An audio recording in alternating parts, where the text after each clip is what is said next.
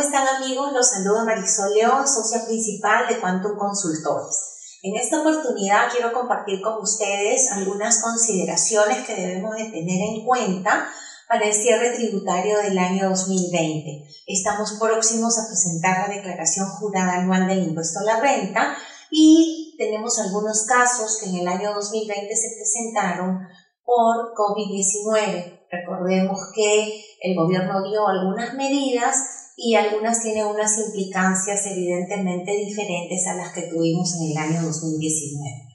Número uno, el subsidio para el pago de planillas.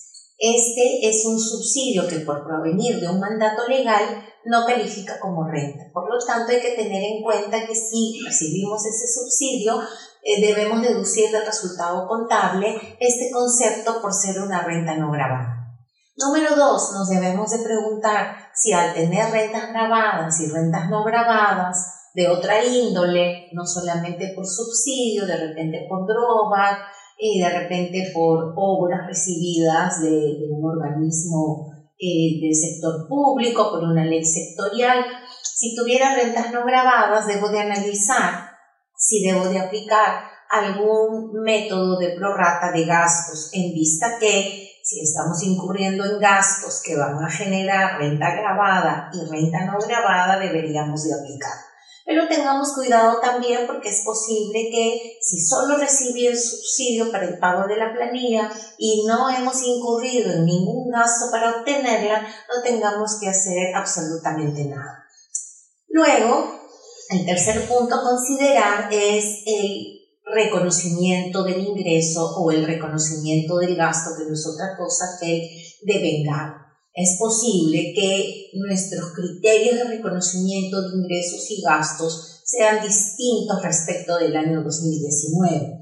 porque Justamente por la pandemia que vivimos, en el año 2020 hemos podido dar algunas condiciones distintas a las dadas en los acuerdos del año 2019.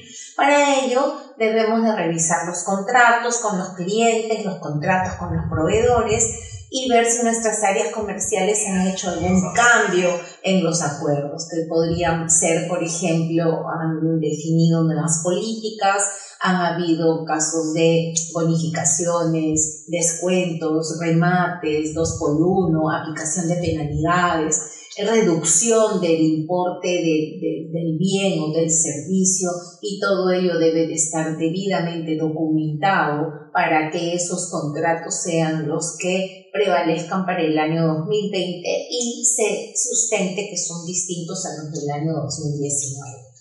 En el caso de los gastos, también tener en cuenta que sobre todo en los gastos de personal, eh, la empresa ha podido acogerse a la suspensión perfecta de labores, ha podido compensar vacaciones, ETS, quizás ha otorgado licencias con goce de haber compensables y debemos de verificar si ese es el caso, deberíamos de considerar que si son licencias con goce compensables o adelantos, no deberían de afectar resultados y no deberían de estar en una cuenta por cobrar.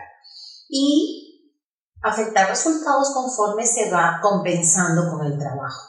Es posible que las empresas también hayan dado facilidades respecto de estos conceptos y consideren que ya no se debería de compensar absolutamente nada por parte de su personal. Si eso es así, podría ser considerado una liberalidad, pero sugerimos que haya políticas al respecto para que quede bien sustentado de que se aplicó el criterio generalidad.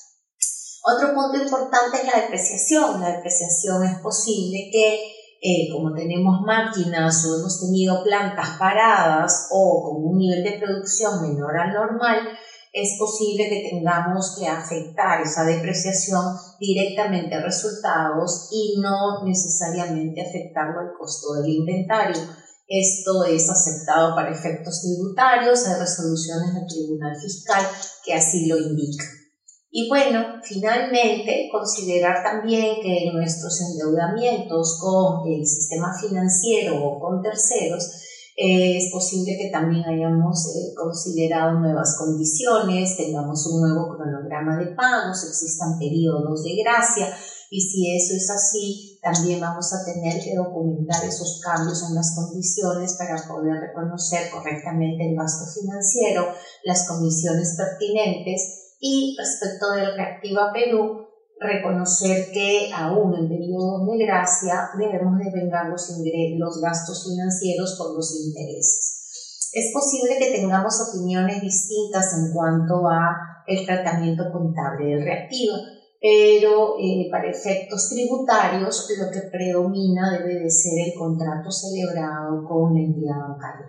Espero que les haya servido estos tips y que el objetivo sea pues calcular correctamente el impuesto a la renta y no generar contingencias ni tampoco pagar en exceso.